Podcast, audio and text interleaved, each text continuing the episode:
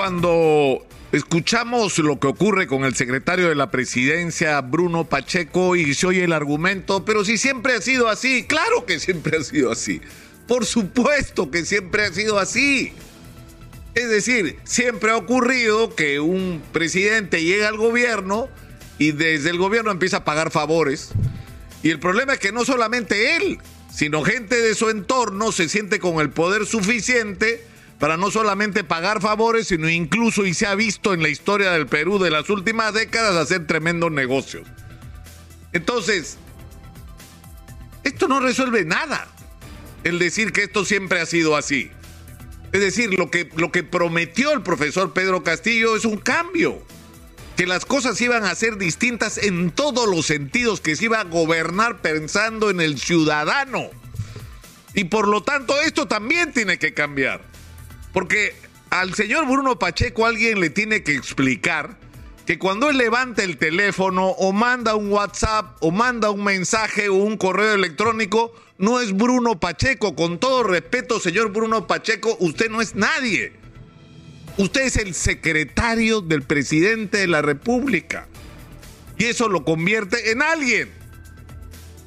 En alguien que representa al presidente. Es decir, si usted, señor Bruno Pacheco, llama al comandante general del ejército, no es usted el que está hablando, es la voz del presidente. Y usted tiene que actuar con responsabilidad y cuidar cada palabra que dice porque está comprometiendo al presidente. Y cuando usted llama al jefe de la SUNATA a decirle, hermanito, ¿no?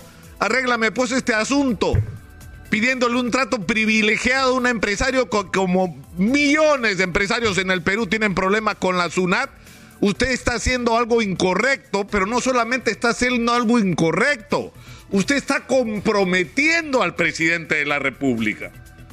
Y la pregunta es por qué pide favor por este señor, de esta empresa que tiene dificultades con la SUNAT. ¿Por qué? ¿Cuál es su interés? ¿Es un interés del presidente? ¿Se da cuenta usted el problema que está creando? ¿O es un interés suyo? ¿O le debe usted algo a este señor? ¿O se ha comprometido usted con algo con este señor?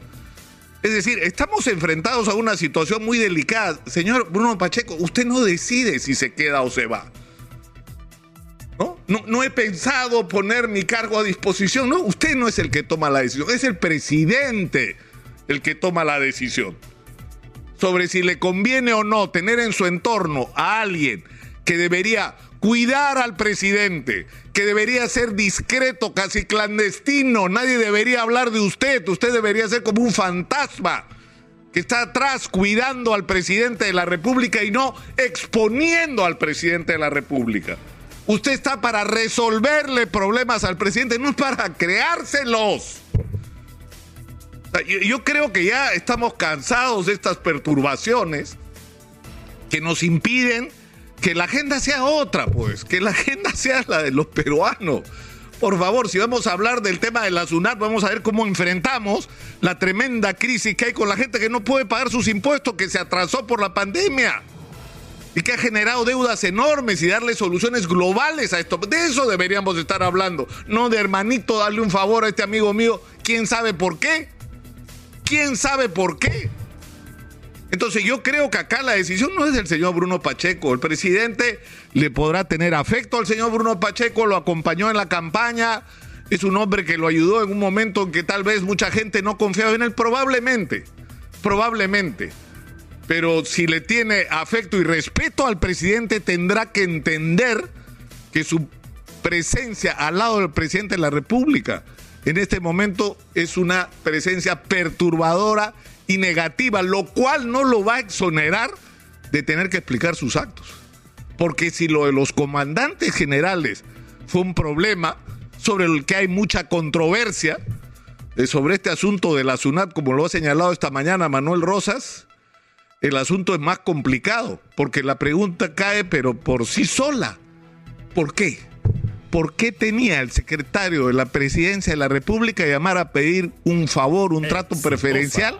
para un contribuyente. ¿A cambio de qué? Es la pregunta. ¿De la pura amistad?